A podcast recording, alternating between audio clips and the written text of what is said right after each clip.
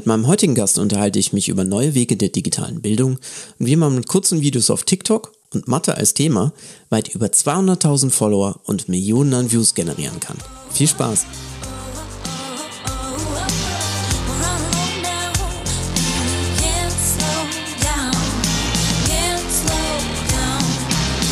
Herzlich willkommen zu meinem Podcast Bildungsupdate. Heute ist mein Gast Karim Saad, der CEO und Gründer von Class Ninjas. Bevor wir in die Episode reinspringen, mag ich ein paar der Zahlen, die später noch erwähnt werden, im zweiten Teil vom Podcast mal korrigieren, weil TikTok ist dermaßen schnelllebig, wenn man nicht gleich an dem Tag drauf schaut, sind die Zahlen schon wieder alt.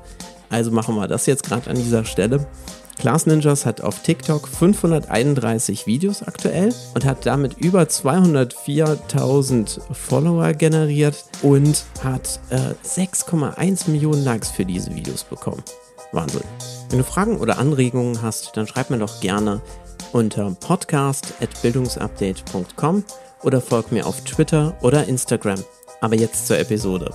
Hallo Karim. Hallo, schönen Nachmittag. Hi. Sag mal, jetzt gerade zur Einleitung, kannst du uns vielleicht ein paar Worte zu deiner Person erstmal sagen?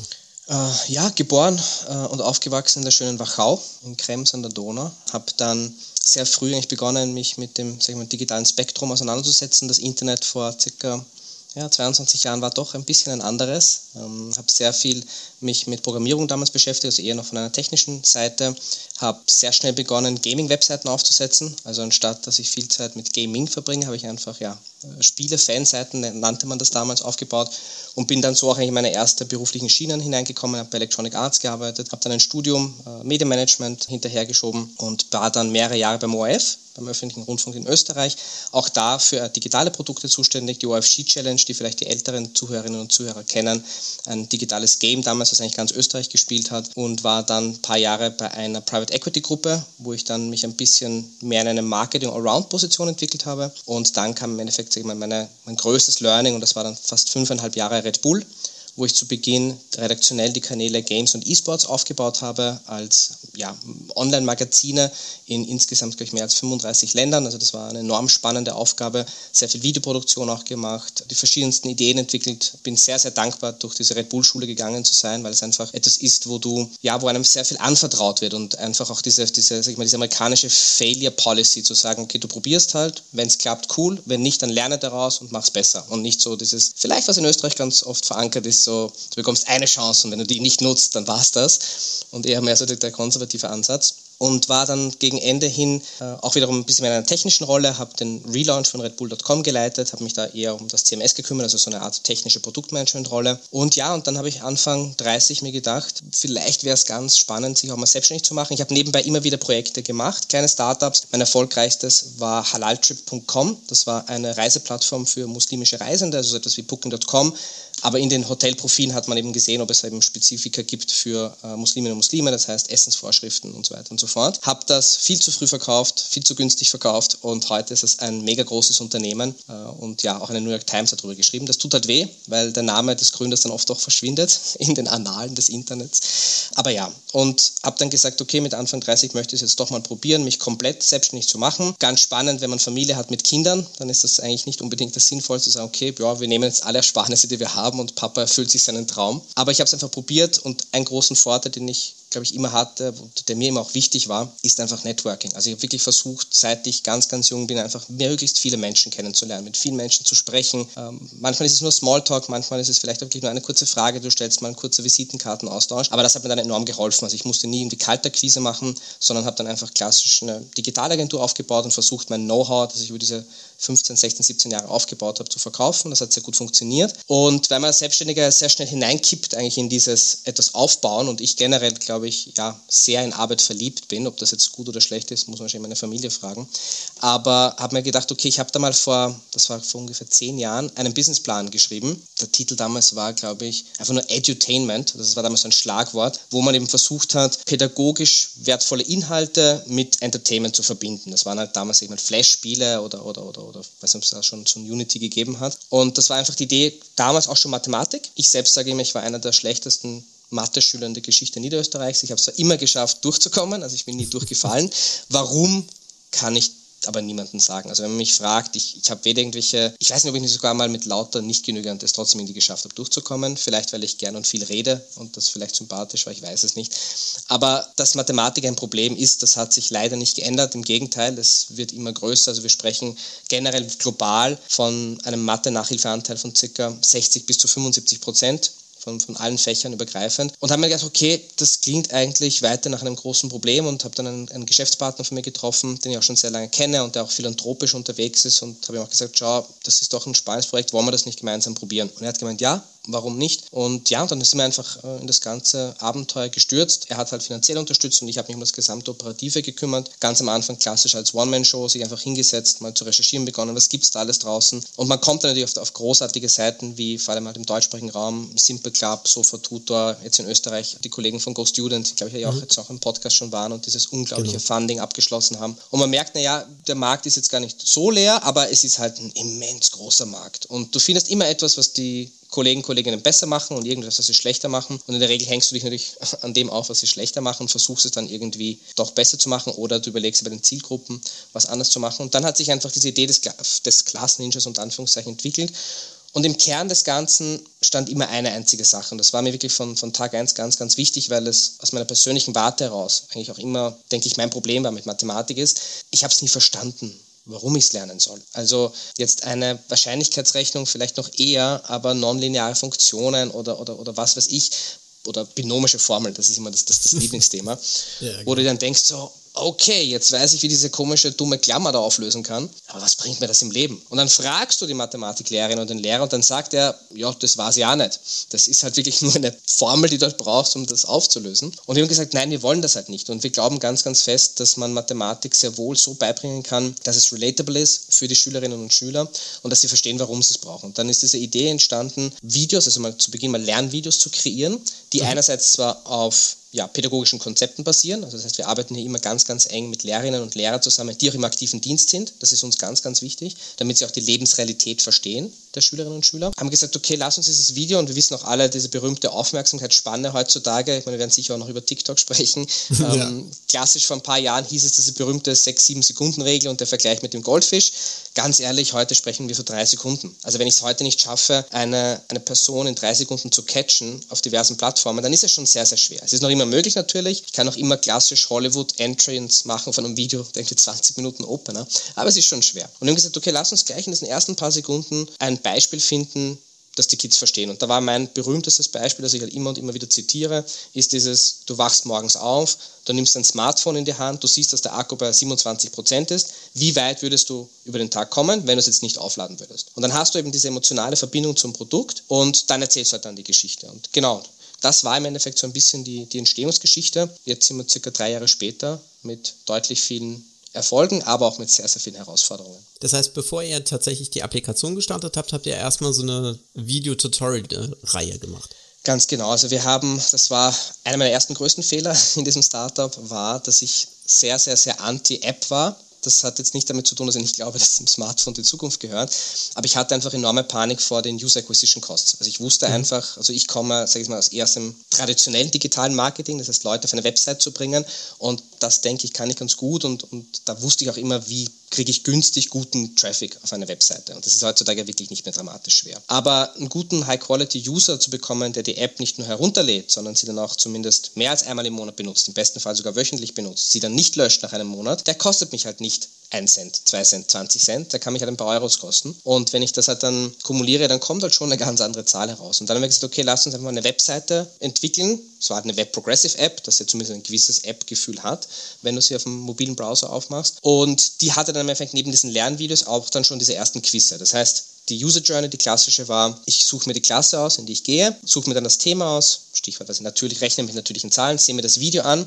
und danach mache ich die Übungen und wenn ich mich fit genug fühle, kann ich dann auch noch einen Test freischalten, das war oder ist noch immer das Geschäftsmodell, wo ich halt gegen eine monatliche Gebühr diesen Schularbeitssimulation oder die Klausursimulation freischalten kann. Um so wirklich auch dieses äh, Bewusstsein zu bekommen, habe ich das Thema wirklich auch verstanden, dass ich halt unter Zeitdruck es lösen kann. Da haben wir dann sehr schnell gemerkt, es funktioniert ganz gut. Also wir haben zu Beginn sehr viel Instagram-Marketing gemacht, weil wir eine sehr spezifische Zielgruppe haben. Also wir sind jetzt nicht von erster Klasse Volksschule bis Matura, sondern wir sind ja von, äh, also in Deutschland würde man sagen fünfte, sechste, siebte, achte Klasse. In Österreich mhm. wäre das halt Unterstufe AHS oder NMS. Und das ist eine ganz, ganz, ganz sensible junge Zielgruppe. Also das sind ja Kids zwischen 11 und 14, die genügend andere Probleme im Leben haben als Mathematik. Und du kommst halt dann und versuchst ihnen da irgendwie Mathematik schmackhaft zu machen. Und deswegen war es mir ganz, ganz wichtig auch zu sagen, wir müssen von Anfang an einen Brand aufbauen. Also es geht hier nicht nur darum, ein Produkt zu schaffen, für das bezahlt wird und das hilft, das ist eine Sache. Aber bei dieser Zielgruppe, wenn ich wirklich erfolgreich sein möchte und vor allem auch langfristig erfolgreich sein möchte, weil man, du beginnst zwar vielleicht mit diesem Unterstufen-Ding, aber wer weiß, was du in fünf, sechs Jahren machst. Ich meine, gerade als Startup wissen wir, wie oft und wie wichtig es ist, sich, das, äh, sich selbst zu hinterfragen und auch zu überlegen, ist es richtig den Weg, den ich gehe. Dann war eben auch diese Figur des Ninjas ganz, ganz wichtig. Also warum haben wir uns überhaupt für einen Ninja entschieden?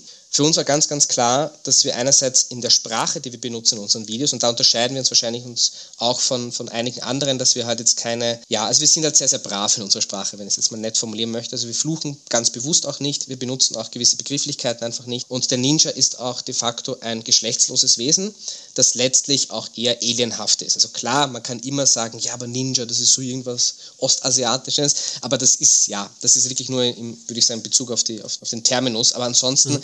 ist ist es wirklich eine Alienfigur, die weder ein Geschlecht hat, die ethnisch nicht zuordnenbar ist, sodass man wirklich sagt, okay, ich kann mich damit identifizieren. Es ist ein Brand, der jetzt nicht, wie gesagt, männlich oder weiblich oder groß, klein, schwarz, weiß, was auch immer. Und das hat wirklich sehr gut funktioniert von Anfang an. Und wir hatten ein bisschen die Panik natürlich, dass es halt eine Spur zu kindisch wirkt oder kindlich wirkt. Aber dadurch, dass der Ninja doch immer so ein bisschen dieses, so ein, so ein Grinsen auch drauf hat oder einen Blick drauf hat, wo man sich denkt, ah, es ist doch ein bisschen was Witziges, hat wirklich sehr, sehr gut funktioniert. Und dann ist das eigentlich, ja, ganz gut entstanden. Wir sind auf Instagram gewachsen gewachsen und haben aber dann schnell erkannt, dass ich zwar die Leute auf die Webseite einmal bekomme, sie aber dann zu halten, also diese typische Retention dann zu, zu haben, ist halt schwer. Weil ich meine, klar, meine Generation, wir kennen noch diese sogenannten Lesezeichen-Management-Tools wie Mr. Wong, ähm, aber das kennt halt heute keiner mehr. Ja. Und wer, wer legt sich einen Bookmark auf eine mobile Website? Und dann haben wir gesagt, okay, wir entschließen uns, klassisch eine, eine Native App zu entwickeln für iOS und mhm. Android und die ging dann letztes Jahr am 9. Dezember, wenn ich mich nicht irre, 2019 online. Was waren so die ersten Erfahrungen mit der App? Hattet ihr dann, ich meine, ihr habt gestartet mit einer großen Community, das heißt, es ist jetzt, glaube ich, nicht unbedingt so vergleichbar mit jemandem, der null, von null anfängt mit seiner App. Genau. Aber hattet ihr das Gefühl, es wurde gleich von Anfang an gut angenommen? Ja, also da muss man vielleicht auch noch kurz eine kleine Sache einschieben und zwar, was wir ja auch davor begonnen haben und zwar im August ist die berühmte TikTok-Erfolgsstory, ähm, auf die ich wirklich sehr, sehr stolz bin. Pardon. Wo Wollte ich, ich fast ein bisschen später erst drauf gehen, aber können wir ja, gerne jetzt schon mal so darum, können, Also ich will auch gar nicht ins Detail gehen, aber es geht nur darum, dass wir dort es geschafft haben, in einer sehr kurzen Zeit eine sehr große Audience aufzubauen, die dann eben uns massiv geholfen hat beim App-Launch, wo wir dann gesagt mhm. haben, okay, ich drop da jetzt ein Video organisch und generiere gleich einmal 10.000 Downloads innerhalb der ersten paar Stunden. Und wir haben natürlich auch Paid sehr viel unterstützt. Also wir sind in einem sehr coolen Programm von Google äh, drinnen, wo wir im Endeffekt halt äh, ja, extrem starken Ad-Management-Support haben und Google so ein bisschen wie unsere Agentur nutzen können. Da war auch der erste, der, der erste Eindruck gut. Also Dezember war ja auch noch, ich meine, das ist ja auch noch äh, Prä-Corona, wenn man das jetzt schon so sagen darf. Und es hat ganz gut funktioniert. Also man lernt natürlich vor allem in diesen ersten, sag ich mal, drei Monaten eines App-Launchs lernst du unglaublich viel. Also wie gesagt, für mich war es auch meine erste App. Ich habe damals, wie gesagt, ich habe viele digitale Produkte gescha äh, geschaffen im Leben, aber ich habe nie eine App wirklich alleine umgesetzt. Deswegen war es für mich ein, enorme, ein enormes Learning, enorm intensive Zeit, weil du einfach viele Dinge auch, also wenn auf der Webseite ich einen Fehler sehe, dann fixe ich den halt immediately. Da habe ich halt keinen Stress. In der App muss ich halt eine Submission machen. Das war was ganz Neues für mich. Das kannte ich einfach nicht. Und das hat mich halt frustriert, weil wenn ich einen Fehler sehe, dann muss ich ihn, ja.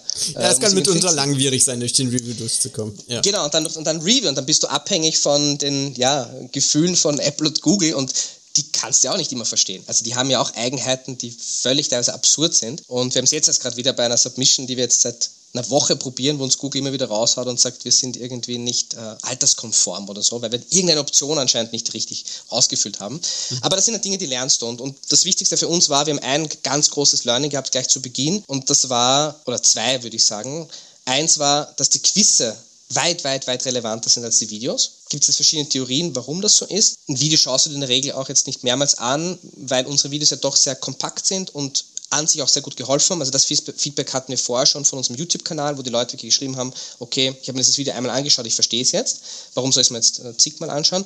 Aber wir haben sehr schnell gesehen, dass den Kids doch eher um diesen ja, Trainingsteil ging. Also wirklich so, wo ich sage, okay, ich übe jetzt dieses Thema und ich habe es vielleicht auch in der Schule ganz gut verstanden, aber ich möchte es halt jetzt üben. Die Quizze, die dann eben generiert wurden, haben deutlich outperformed alle anderen Features in der App und das war das erste große Learning. Und das zweite Learning war, und das war halt der zweite große Fehler, ist einfach auch viel zu wenig über das Geschäftsmodell nachgedacht. Also das ist halt wirklich so eine Sache.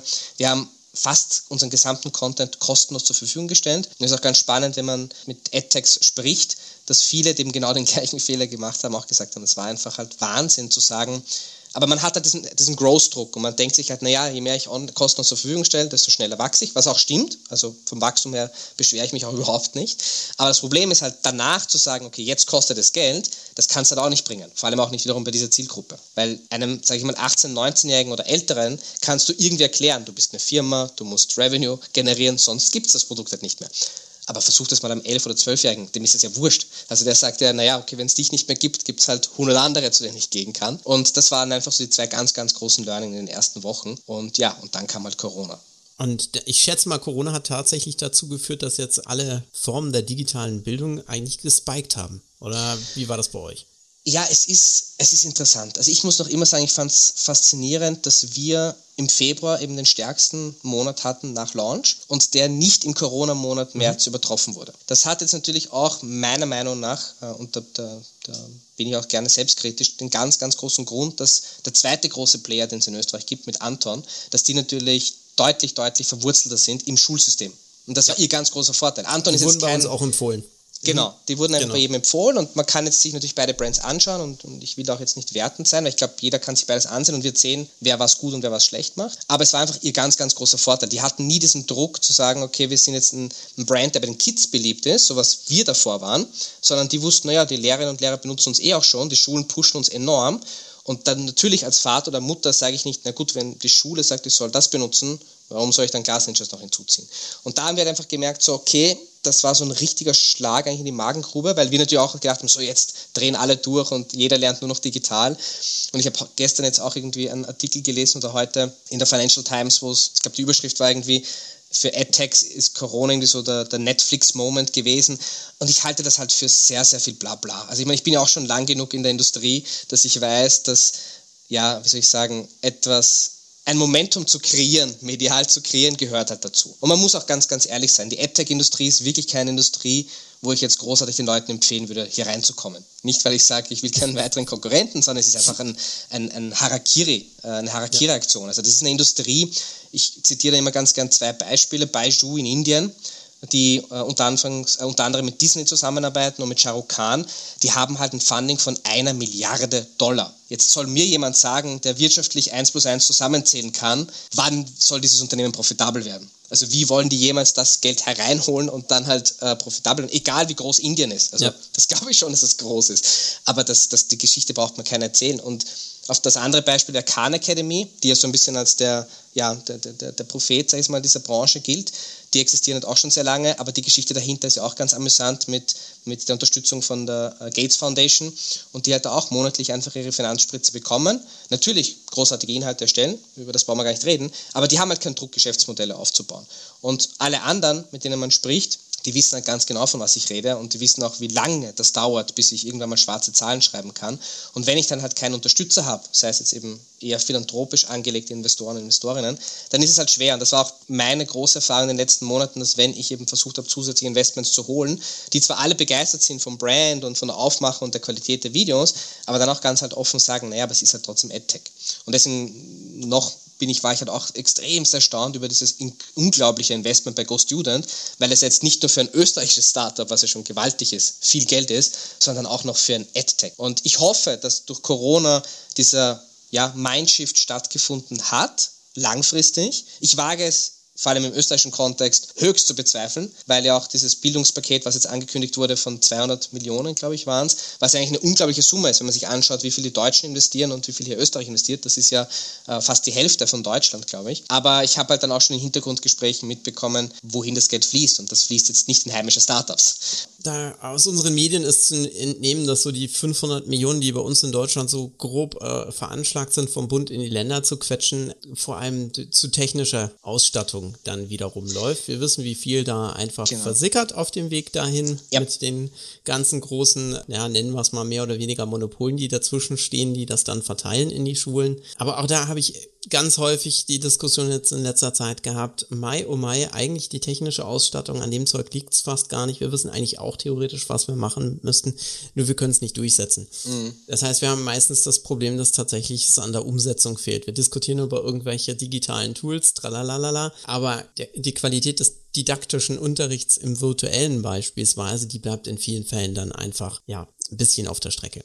Ganz genau. Also ich glaube auch, dieses Thema Kompetenz, also das ist ja ganz, ganz groß. Also bei allem Respekt gegenüber Lehrkräften und ich, ich, ich fand ja dieses ganze Lehrkräfte-Bashing extremst unfair. Also wo dann gesagt mhm. wurde, die während Corona, ja, die, die, die regen sich alle umsonst auf, die sollen mal, die sollen mal arbeiten, die haben ja eh zweieinhalb Monate Ferien. Ich meine, werd mal Lehrer. Also sei mal Lehrer, Lehrerin für einen Tag. Und, und dann sag mir das noch einmal. Also ich weiß, also ich habe selbst auch unterrichtet und ich habe mhm. selbst sehr, mache seit vielen, vielen Jahren Workshops mit Jugendlichen das ist, das ist sehr, sehr schwierig. Und das ist, es ist eine extrem befriedigende Arbeit und eine extrem erfüllende Arbeit, aber mach das mal 20, 30 Jahren.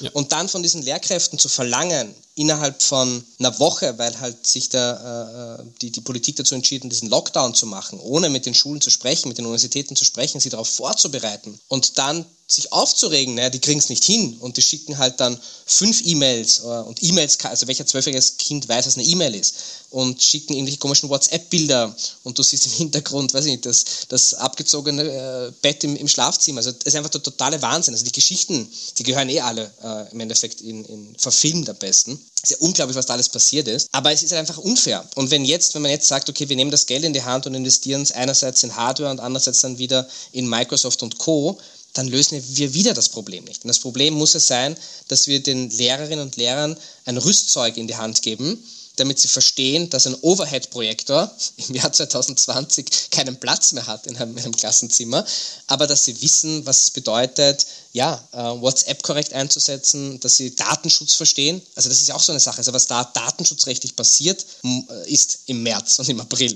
Es spricht halt keiner drüber. Und vor, vor nicht mal zwei Jahren haben wir alle einen Herzinfarkt bekommen, als GDPR gekommen ist. Und oh mein Gott, was, was wird jetzt passieren? Und dann war es uns halt wurscht. Aber wurscht bei einer der höchst sensibelsten Zielgruppen, die es gibt, nämlich bei Kindern. Und das sind so viele Faktoren, wo wir wieder sehen, die Politik ja, fährt halt einfach ihren Weg oder geht ihren Weg, der einfach an der Realität vorbeischrammt. Und ob das jetzt langfristig wirklich, äh, ob wir da alle davon profitieren, wage ich jetzt mal zu bezweifeln. Aber was auf alle Fälle stimmt, und das ist für mich das Wichtigste, ist das Mindset bei den Eltern. Also viele Eltern, egal wie antidigital oder digital skeptisch sie waren, sie haben es jetzt verstanden, dass das funktioniert. Und man sieht ja auch, ich meine, gerade die USA, die sicherlich am, am heftigsten zu kämpfen haben mit dieser Pandemie, aber mit einem haben sie nicht zu kämpfen und das ist mit der, mit der, mit der Bildung. Also digitales Lernen in den USA gibt es seit, keine Ahnung, 20 Jahren. Das ist, ich kann de facto von der Volksschule bis zum Uniabschluss zu Hause lernen mit Top-Professorinnen und Professoren, mit Top-Materialien. Wir in Europa kriegen es nicht hin und ich habe es halt auch ein bisschen mitbekommen in England, weil wir auch in England mittlerweile ein kleines Büro haben und das englische Schulsystem ist de facto zusammengebrochen während Corona. Also da haben Schulen teilweise einen Monat geschlossen und wirklich geschlossen, weil sie gesagt haben, we can't handle this. Und das sind halt Dinge, wo, wo es einem schon ordentlich ja, die Gänsehaut aufstellt, weil du denkst, im Jahr 2020 Europa, alles fortschritt, fortschrittlich und dann kommt so ein unsichtbarer Virus und ja, wir stehen halt da und wissen nicht, was wir tun sollen. Und das ist halt schon etwas, was äh, noch immer sehr, sehr, sehr, sehr äh, deprimierend und frustrierend ist. Ja, also ich habe da auch aus eigener Erfahrung unterschiedliche Beispiele, weil bei uns jetzt auf die Schule, wo mein Sohn geht, da war es halt auch irgendwann einfach so, dass tatsächlich Blätter ausgeteilt wurden. Das heißt, es gab Tage, wo äh, physisch die Blätter hingebracht wurden von Aufgaben, die erledigt waren und physisch okay. wieder welche mit eingenommen werden. Wow. Das war vom Verteilen extrem aufwendig und alles. Mhm. Ähm, verständlich natürlich, weil immer für die Kinder halt sowas, nicht jeder hat einen Scanner oder sowas.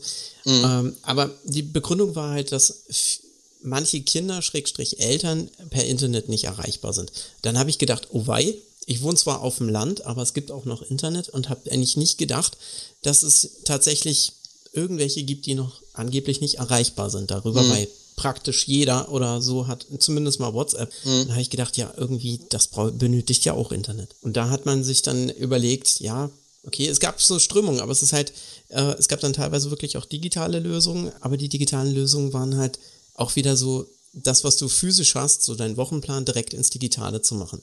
Es gab mhm. erste Versuche, es ähm, zu erweitern, also Möglichkeiten zu nutzen, aber natürlich halt auch, auch da war es halt so einfach, es gab wenig die Unterstützung. Das waren so Einzelleistungen und gute Leistungen der Lehrer, die sich wirklich dafür eingesetzt haben. Aber du hast schon gemerkt, es ist halt vom Bildungsministerium kein Konzept dahinter gewesen, wie man es irgendwie einfacher machen könnte oder wie man eine gute Transition machen kann.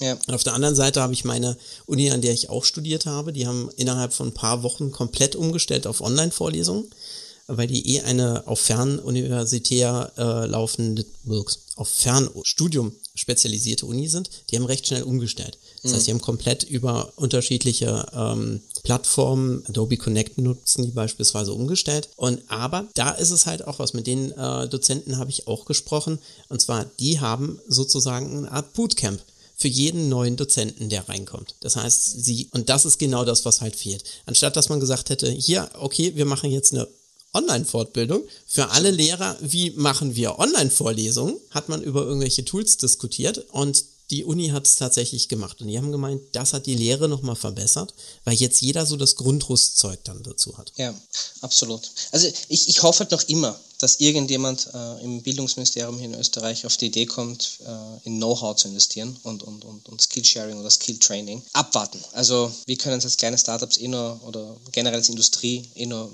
fordern, ob es dann umgesetzt wird. Ja, naja, also ich habe ich hab schon gemerkt in vielen meiner Diskussionen, äh, das Bildungsthema interessiert eigentlich praktisch jeden, aber irgendwie manchmal das Geld ausgeben will man auch nicht. Aber ich habe die große, große Hoffnung, dass das dann auch weiter passieren wird, weil statistisch gesehen sind ja viele, viele Länder auch zum Beispiel auf Nachhilfe angewiesen. Habe erfahren, dass es Frankreich ist, wo eigentlich praktisch jeder genauso wie in Griechenland Nachhilfe auch hat. Das heißt, mhm. da benötigt man es tatsächlich, um, um voranzukommen. Bei uns ist zwar das Schulsystem äh, recht gut in Deutschland, aber ich merke auch aus dem Bekanntenkreis und also es werden immer mehr Nachhilfe auch angefordert und da habe ich, setze ich große, große Hoffnung auf diese Sachen. Und jetzt gerade wie eure App, um da nochmal drauf zurückzukommen, finde ich eine klasse Sache, weil es hat, wie du eingangs schon gesagt hast, es hat ja die Gamification-Elemente. Und das finde ich daran ja auch wirklich spannend. Ihr habt einen tollen kleinen Charakter, der ist richtig, der ist niedlich und wenn man was gut gelöst hat, kriegt man ja auch immer so ein Instant äh, Gratification sozusagen. Das macht einfach Spaß und ich glaube, das ist nur eine Sache, die, die man in dem Fall dann auch benötigt, weil es sind halt, sagen wir es mal so, man hat ja jetzt nicht unbedingt diese Selbstlernzeiten als äh, Schüler vielfach. Man macht zwar seine Hausaufgaben, aber es ist, passiert nicht immer, dass man ähm, sich neuen Stoff tatsächlich selbst aneignen muss. Aber gerade die Generation YouTube oder jetzt muss man fast schon sagen, die Generation TikTok, weil für die ist ja YouTube fast schon alt, alter Hut. definitiv, definitiv. Die ja. ist es ja eigentlich inzwischen gewohnt, wenn sie was nicht wissen, gucken sie sich ein Video an und danach können sie es. Deswegen finde ich diese Kombination von euch mit diesen Wissensvideos und äh, dann der gleichen Prüfung ja wirklich schön. Ja, ab, absolut. Also das, das kann ich auch nur unterstreichen. Also ich glaube, und die Zahlen an sich geben uns ja recht. Also es gab eine Spiegelstudie vor knapp einem Jahr, glaube ich, wonach offiziell 50 Prozent der 12- bis 19-Jährigen mit YouTube, also der Fokus halt auf YouTube, mit YouTube lernen. Ich denke, dass es deutlich mehr sind. Ich glaube, äh, vor allem eine Sache, die ich jetzt auch aus, aus eigener Erfahrung mit meinen Kindern habe, ist, wenn ich überlege, ich meine, ich bin auch mit sechs Jahren zum ersten Mal vor einem Rechner gesessen, das war ein Commodore 128, ich weiß nicht, ob das noch Zuhörerinnen und Zuhörer wissen, was das ist, aber ich meine, ich war halt definitiv eine Sonderstellung, weil mein Vater auch früh selbstständig war und halt die Buchhaltung über den Rechner gemacht hat. Aber ich glaube, eine Sache, die heutzutage ist, ist, die Kids haben enorm früh Kontakt mit den digitalen Medien, das fängt ja teilweise mit, mit drei, vier Jahren schon an. Da, ist, da entsteht eine ganz andere Selbstverständlichkeit. Also alleine schon, ich finde es immer ganz amüsant, wenn meine Kinder irgendwo äh, eingeladen sind, wo es einen Fernseher gibt und dann hingehen und auf dem rumdrücken wollen, weil sie halt glauben, es ist ein Touchscreen. Weil meine Kids wachsen mit Tablets auf. Also wir haben kein Fernseher, ja, sondern ja. wir haben halt Tablets. Und sie verstehen es nicht. Also es ist so, warum? Oder wenn Sie eine Frage haben, dann sagen Sie nicht jetzt, ich lese jetzt mal nach oder ich, ich frage und sage, na gut, dann gehe ich auf YouTube oder ich gehe auf Wikipedia. Und das ist eine Kompetenz, die haben Sie aber mit sieben, acht Jahren schon. Und ich finde das auch wichtig. Also ich meine, ich bin da wirklich absolut keiner, der das irgendwie, also ich sehe, natürlich es gibt auch negative Seiten, keine Fragen, man, muss das, man kann das sozial kritisch alles beobachten, aber generell ist es eine Kompetenz, die diese Kinder haben. Und das Problem ist, wenn die Kinder aber mit dieser Kompetenz rausgeschickt werden in die Welt und dann auf Lehrkräfte treffen, die diese Kompetenz nicht haben oder sogar dieser Kompetenz negativ gegenüberstehen, dann haben wir ein Problem. Und das ist langfristig sehr, sehr schwer zu lösen, weil das Problem ist ja dann, es frustriert die Kinder, weil der Lehrer, die Lehrerin sitzt am längeren Ast, die verlieren die Freude am Lernen und dann haben wir wieder dieses Bildungsdilemma, was man ja de facto seit 100 Jahren haben, an dem ja auch nichts geändert wird. Und alleine sich zu überlegen, dass diese, das System Schule seit ihrer Gründung, also ich sage äh, zu Monarchiezeiten, nicht, hat sich nicht geändert. Also es ist bis heute das klassische, eine Person steht vorne, trägt etwas vor und das Publikum lernt es auswendig und zu einem bestimmten Tag X müssen es abrufen, das Wissen, in der Regel auswendig gelernt. Und ich wage jetzt mal hoch zu bezweifeln, dass das Verständnislevel dann immer passt.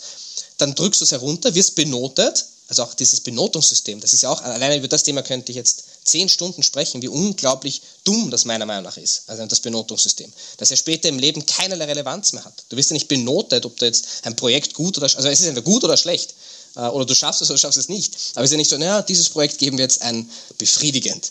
Das, das ist ja so fernab von der Realität, ganz zu schweigen von all den Skills, die du eigentlich lernen solltest heutzutage.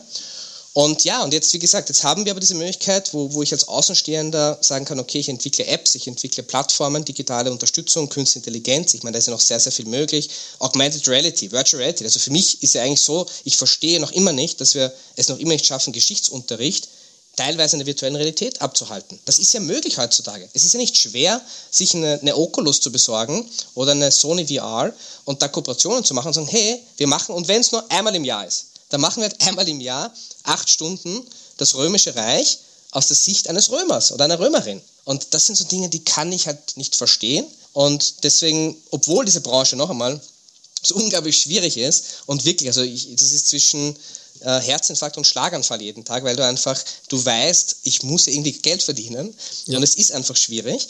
Aber dann zugleich du dir denkst, naja, wenn ich jetzt aufgebe und alle anderen auch aufgeben, dann gibt es halt niemand. Die Politik oder die aktuelle Politik wird es nicht verändern. Also das, daran habe ich meine Hoffnung schon, also da habe ich keine Hoffnung mehr. Das muss ich halt auch dazu sagen. Ja, ich, ich, ich pflichte dir da absolut bei, weil gerade die ARV-R-Themen sind ja was, was wir beruflich äh, bei mir in der Firma ja auch ganz stark pushen. Die sind noch nicht so draußen, wie es dann bringt. Man macht irgendwelche Sachen mal für eine Messe oder so, aber es sind so Hands-on-Sachen. Also klar, man sieht es jetzt bei den großen Playern, Amazon oder so hat jetzt in den USA Sachen ausgerollt, dass man dann auch Einrichtungen machen kann, ähnlich wie Ikea mit AR. Mhm, genau. Aber ja. es gibt nur so sporadisch oder so. Ich war auf der Europaleitmesse der LearnTech bei uns in Karlsruhe dann auch immer wieder dieses Jahr. Auch selbst dort, auf der einer der führenden Messen diesbezüglich, die Didakta ist leider ausgefallen, sonst wäre ich da dann auch noch hingegangen. Da gibt es nur so kleine Lichtblicke, wo man sagen würde, okay, hey, jetzt nutzen wir mal das, was in den Kinderzimmern tatsächlich ist, die Tablets für etwas mehr als einfach nur ein digitales Buch. Das Beispiel, was du nennst, ein Geschichtsunterricht, wo ich dann halt einmal so ein hybrides Lernen habe im Sinne von, ich habe ich hab Videos, ich habe auch noch Sachen, Interaktionen oder sowas. Ich erinnere mich da so ein bisschen ähm, an eine Auskopplung von einem der Games von Ubisoft, wo sie wirklich eine Simulation gemacht haben des, des Griechenlands der damaligen Zeit. Und das haben sie ausgekoppelt aus ihrem normalen Game, der Assassin's Creed-Reihe, und mhm. haben daraus dann sozusagen ein Lern, Lernumgebung gemacht. Da habe ich mir gedacht, Oh fein, das ist klasse. Aber warum bitte ein Milliardenkonzern, der, der sowas dann nebenbei macht als Passion-Projekt, weil sie halt die ganzen Recherchen gemacht haben? Warum kommt das nicht tatsächlich aus den Tiefen raus, wo man sagt, oh, das könnte die neue Form des Lernens sein? Weil ganz ehrlich, wenn man da durch ist, du setzt dich mit dem Thema auseinander und du weißt es plötzlich. Ja. Ohne, ohne viel Kraft, ohne viel Aufwand, weil es einfach begeistert. Das ist das, was ich persönlich immer schlimm finde. Es ist noch nicht so begeisternd im Unterricht. Und da habe ich auch schon öfter die Rückmeldung gehört mit den Leuten, mit denen ich gesprochen habe.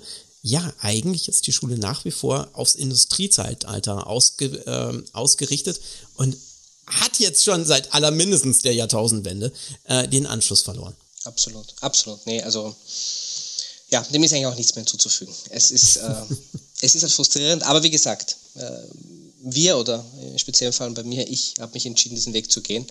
Und es ist halt auch, also ich muss ehrlich sagen, wir haben jetzt auch gestern wieder, äh, ich glaube gestern war das, haben wir einen, äh, das sind wieder ein Magazin erschienen, ein Familienmagazin, ein kurzer Artikel über Glass Ninjas und dann hat jemand einen Leser, Leserinnenbrief geschrieben an das Magazin. Und wenn du das halt dann liest, ja, sie hat die Geschichte über Glass Ninjas gelesen, hat es runtergeladen, mit dem Sohn gespielt und dann denkst du ja genau deswegen machst du es. Oder wenn du eine Voice Message bekommst von einem 13-jährigen Mädel, das hat weinend sich bedankt, dass es jetzt das geschafft hat, weil die Eltern sie nicht unterstützen, aber sie halt einfach gekämpft hat und mit unseren Videos gelernt hat, dann weißt du, ja, es ist kein sexy Fintech, das ich jetzt morgen zum Unicorn drehe, aber das gibt halt schon sehr, sehr viel mehr. Und das sind so die Sachen, wo ich mir denke, na, gerade wegen diesen Dingen kann ich nicht aufgeben und muss halt zumindest, solange es ökonomisch sinnvoll ist, weitermachen, weil es ist wirklich, sind viele einfach verzweifelt auch. Also es ist ja nicht so, die meisten Kids scheitern ja nicht, weil sie sich denken, ich möchte gerne die Schule abbrechen. Ich meine, das, das sagt ja keiner freiwillig. Man muss ja auch, also eine gute Schulbildung heutzutage will ja jeder und jede haben. Egal, ob ich den dualen Weg gehe oder nicht. Also ich kann sie auch abbrechen, aber ich will trotzdem eine gute Schulbildung und ich möchte sie auch verstehen, was ich da lerne. Und ja, ich sehe es einfach als Aufgabe der gesamten AdTech-Industrie, aber eben auch andere Industrien, wie natürlich auch der Gaming-Industrie. Jeder, der da einen Beitrag leisten kann, will, muss, soll es tun. Und vielleicht kriegen wir so die Wende hin.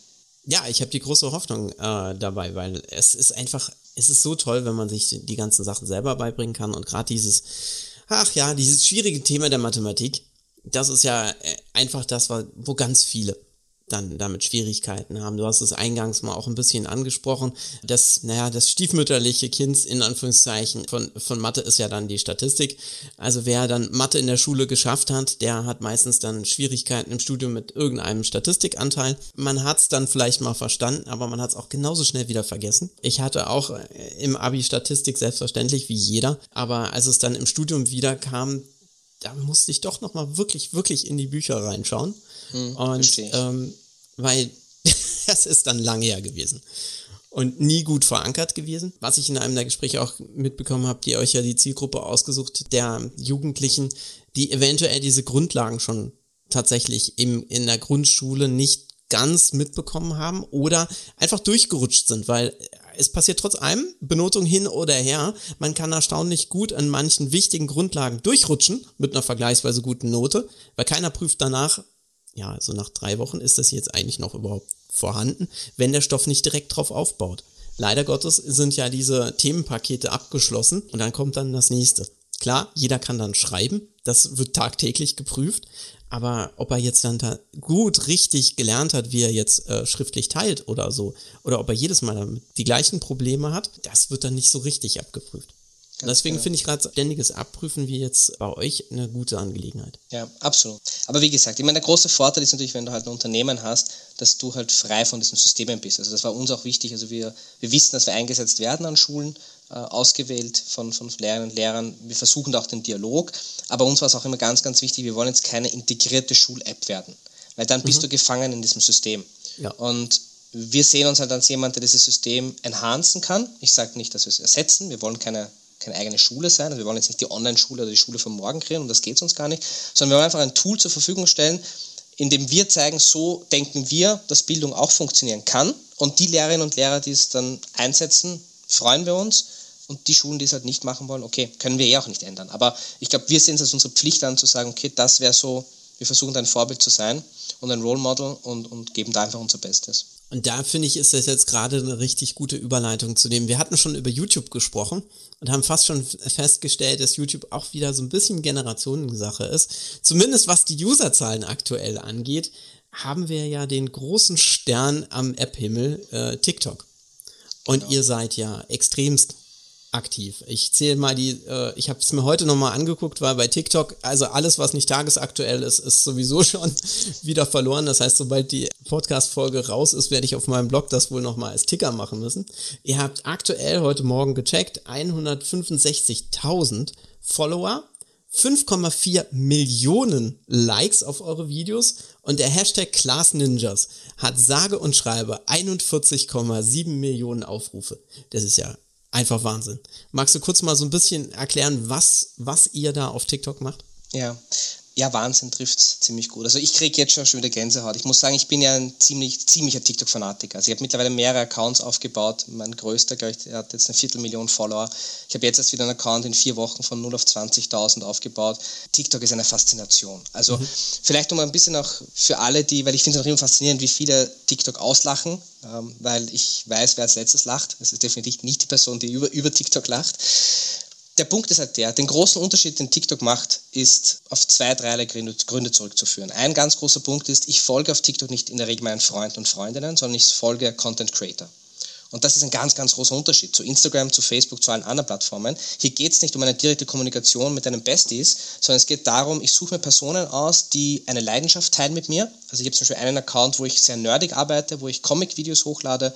Da lasse ich Leute aus dem DC-Universum gegen Marvel-Universum antreten. Ich verrate geheime Kräfte von Superhelden und Superhelden und jedes Video, also unter 100.000 hat keines mehr dieser Videos. Und es ist faszinierend, was du da mit einer Community, du baust so schnell eine Community auf, die, zu der du eine ganz besondere Beziehung hast.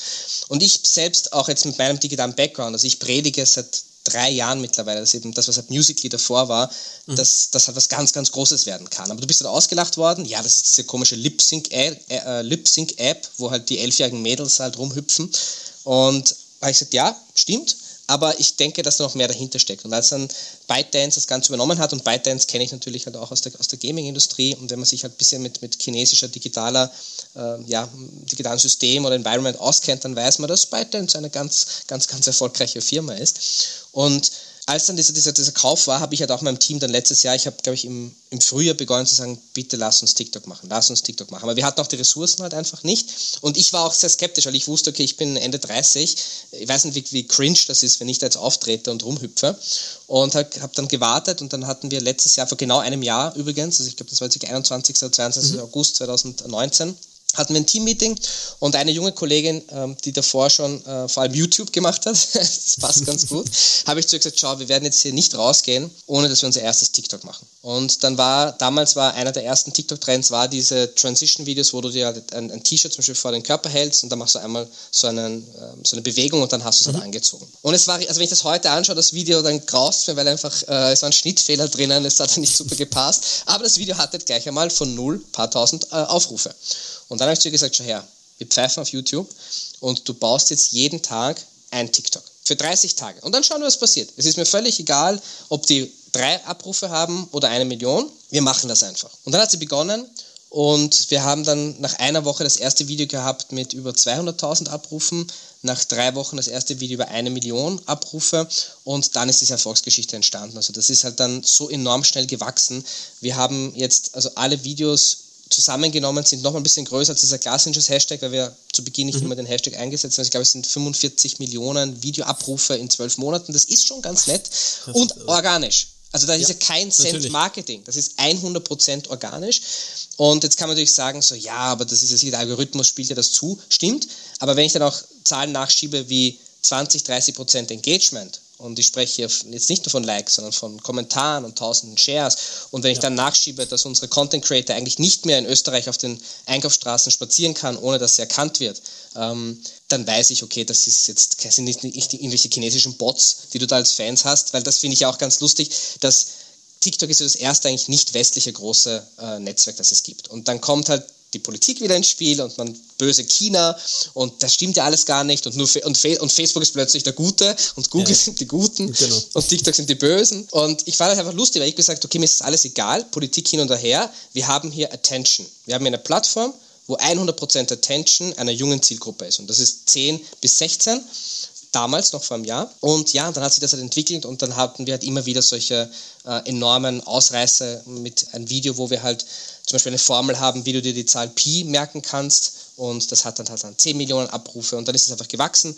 Und mittlerweile sind wir auch im, im offiziellen Programm von TikTok, das nennt sich Lernen mit TikTok, wo man eben auch ganz bewusst Inhalte unterstützt von TikTok-Seiten, die sich eben mit, mit ja, pädagogisch wertvollen Dingen auseinandersetzt und ja, und das sehen wir jetzt heute. Und ich glaube, vorhin mittlerweile sind es ja schon 166.000 Follower, wenn ich mich nicht ganz irre. Aber es ist halt ein Auf und Ab. Also es ist halt so, du hast halt ja. ein Video vor ein paar Tagen noch mit 100.000, dann nächsten Tag hast du das mit 10.000. Es ist eine sehr unpredictable Plattform, würde ich sagen.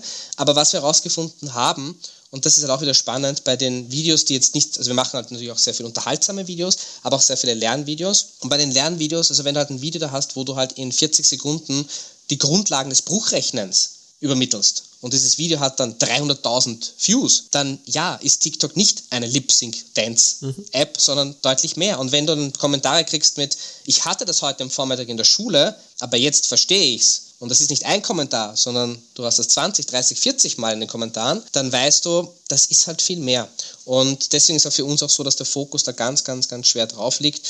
Ich aber auch glaube, und das ist ganz, ganz wichtig, das sage ich jetzt nicht nur als Glass Ninja, sondern auch als jemand, der noch immer eine, eine Medienagentur hat, jeder Brand muss das verstehen, dass das in einem Jahr nicht mehr möglich ist. Also das, was wir jetzt gerade aufbauen, und deswegen baue ich halt gerade im Tag- und Nachtrhythmus TikTok-Accounts auf, weil ich weiß, die kannst du in einem Jahr nicht mehr aufbauen. Ja. Es wird irgendwann so viel Content geben, dass auch der TikTok-Algorithmus das nicht mehr so ausspielen kann, dass du mit deinem ersten Video eine Million Views hast. Das kannst du jetzt schaffen. Wir können uns jetzt hinsetzen und überlegen, okay, wir machen einen TikTok-Account und es gibt die Chance, und die ist nicht so unrealistisch, dass dein erstes Video ein paar hunderttausend oder vielleicht so eine Million Abrufe hat. Und deswegen habe ich auch zum Team gesagt, okay, wir haben das auch verstärkt. Sind mittlerweile drei Leute, die jetzt nur für TikTok arbeiten, weil das ist unsere Plattform. Wenn wir dort ein App-Update droppen, generieren wir tausende Downloads total organisch und genießen einfach den Erfolg. Weil wir wissen halt auch, und das ist auch ganz wichtig, das möchte ich auch nachschieben, wir verlieben uns jetzt nicht in diese Plattform, sondern wir verlieben uns einfach nur in die Attention, die derzeit dort mhm. herrscht. Wenn die morgen woanders ist, ja, dann pfeife ich auf TikTok. Das interessiert mich ja nicht mehr. Weil das ist auch das Problem. Die Leute verlieben sich immer in diese Plattformen, Facebook, Instagram, Snapchat, YouTube,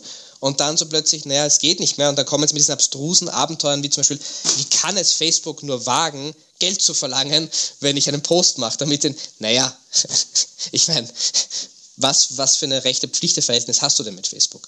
Und deswegen sage ich, jetzt ist die Zeit von TikTok. Keiner weiß, wie lange das geht. Es kann auch sein, dass am 15. September Donald Trump durchdreht und das Ding abdreht. Es kann sein, dass das von Microsoft oder Oracle übernommen wird. Dann wird es total explodieren. Das traue ich mir jetzt vorhersagen, weil dann wird sie plötzlich zum Guten. Das ist ja auch witzig, dann diesen Spin, den das Ganze bekommt. Und ob aber zugleich Instagram Reels oder YouTube Short, was ja auch jetzt demnächst kommen soll, als de facto TikTok MeToo-Produkt, oder Copycat, ob das dann vielleicht wieder durch, äh, also die, die, die Reichweite zu einer anderen Plattform bringt, kann sein. Aber aktuell, und auf das bin ich einfach, also da bin ich auf das Team so stolz, dass wir es geschafft haben, als eine E-Learning-Plattform de facto zu den größten deutschsprachigen Brands zu zählen. Das gibt's, also das ist halt schon gewaltig. Also wenn Zalando zum Beispiel größer als ein Zalando sind und wir unterrichten Mathe, das ist halt schon, erfüllt dich halt schon noch mit ein, mit, mit, mit ein bisschen Stolz. Ja, aber ich muss auch ganz ehrlich sagen, ich habe mir jetzt auf TikTok einige Sachen dann angeguckt. Ich muss mich in der Plattform noch ein bisschen mehr zurechtfinden. Äh, habe es jetzt erst seit ein paar Tagen, als ich gesehen habe, dass du dann auch äh, TikTok machst und ich einen OMR-Podcast über TikTok gehört habe, habe ich gedacht, na komm jetzt, der Vaynerchuk äh, ist das jetzt schon seit fast einem Jahr am, äh, am runterspulen und Absolut, du hast es dir immer noch nicht angeguckt. Er hat gedacht so, oh Mann, du wirst ja auch nicht zu den Letzten gehören, die das dann sich anschauen. Und dann habe ich, hab ich ein paar eurer Videos angesehen. Da habe mir gedacht, yay, ihr macht das echt super zielgruppenspezifisch und äh, super, super locker. Da habe ich mir gedacht so, ja, da, kein Wunder. Weil irgendwie, es ist einfach das Flair mit dieser Videos, was wirklich klasse ist. Ich habe auch gesehen, ihr habt manche so, ihr habt sogar so, so Mini-Interview-Formate, die ja. da dann auch laufen. Absolut. Das fand ich super ja. charmant. Da habe ich gedacht so, ey, ja, das ist, weil prinzipiell habt ihr so alle Sachen, die man so einer guten TV-Show auch eigentlich kennt. Mhm. Nur halt äh, kurz gefasst, richtig toll und hab gedacht, ach ja, das, das ist richtig schön, da mitzugucken und bin dann, ja, aber das ist das andere, man bleibt ganz schön hängen. Ja, es macht süchtig. Definitiv. Ja. Also das, das sage ich auch zu jedem. Ich kenne niemanden, der das einmal startet und dann rauskommt, weil einfach der Algorithmus ist eines der absurdesten Künstliche Intelligenz basierten Systeme, die ich je gesehen habe. Also dieser Algorithmus erkennt alles von dir. Also egal, wie sehr du deine, deine äh, Zuneigung zu gewissen Dingen verstecken möchtest, er weiß es. Und er baut dir diesen Feed einfach so zusammen, dass mhm. du einfach nur noch, also es ist ja auch dieser berühmte Meme, dass du einfach am Abend ins Bett gehst, ich schaue mal kurz TikTok und dann halt einfach sechs Stunden später ups, die Sonne geht auf. Und ich verstehe es, weil einfach der Content, das ist halt das, das was ich vorher ja. gemeint habe mit der Aufmerksamkeitsspanne. Das, was TikTok geschafft hat, ist, es hat lineares Fernsehen neu definiert, weil es ist de facto wie Fernsehen, aber es sind lauter ganz, ganz, ganz kurzweilige Formate von Humor über Seriosität bis hin zu Sport, das ist ja alles dabei.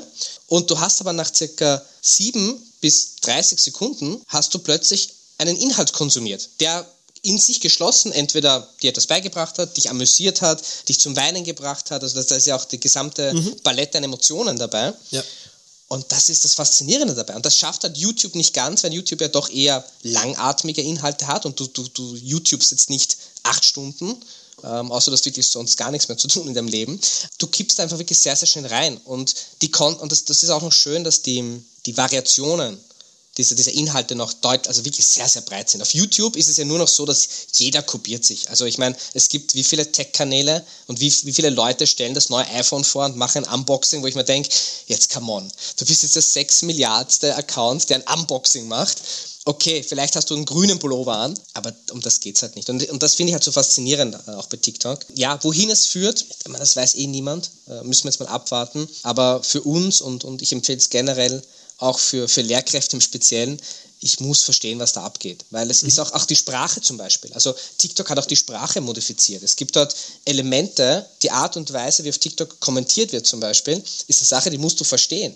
Also wenn jemand äh, schreibt, wo ist das Plus hin, dann musst du wissen, was er meint. Und du musst reagieren drauf. Und kriege ich ein Hey, und, äh, in meinem Profil steht dein Name. Also es sind so viele Aspekte oder Spezifika von, von mhm. TikTok, die man verstehen lernen muss. Und das dauert ein bisschen. Also wie gesagt, ich bin jetzt ein Jahr drauf und du bist kurz vor der Klapse. Das auf alle Fälle, weil du siehst auch sehr, sehr viel verstörende Inhalte. Das muss man schon auch dazu sagen. Das ist, wie gesagt, ich, ich kann es ja trotzdem nur jedem empfehlen, es zumindest sich anzusehen, zu verstehen, was passiert dort und endlich, dass es auch jedem klar wird, das ist aktuell die Lebensrealität der 10- bis 16-Jährigen. Das zu leugnen, finde ich fatal, weil ich erkenne dort ganz genau, wie die Kids denken, was sie bedrückt, was sie erreichen wollen im Leben. Sie sind enorm kommunikativ, sehr, sehr, sehr offen, was auch problematisch natürlich ist. Und ähm, wenn ich das verstehen will, als Papa, als Mama, als Lehrer, Lehrerin, als Pädagogin, als Pädagogin, dann muss ich mir das ansehen.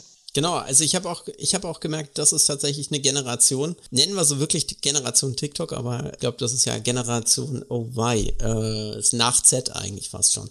Oder ist das mhm. noch die Generation Z? Ja, ich weiß nicht, was man, scharfes S kommt dann danach, oder? Keine Ahnung, was auch immer danach kommt. Ja. Nennen wir es Generation TikTok. Ja. Ähm, anders als die früheren, Daumen nach unten gemacht, wenn irgendwas, wenn es einem nicht passt. Mhm. Oder es kommen irgendwelche blöden Kommentare irgendwo rein. Man hat dann das Gefühl so, oh, alles schlecht, aber es gucken sich so viele an, wie kann das denn sein? Und man hat so das Gefühl, so eine gewisse Generation, die ist so ein bisschen müde beim Loben, mhm. äh, aber sehr kommunikativ beim Äußern, wenn es irgendwas schlecht ist.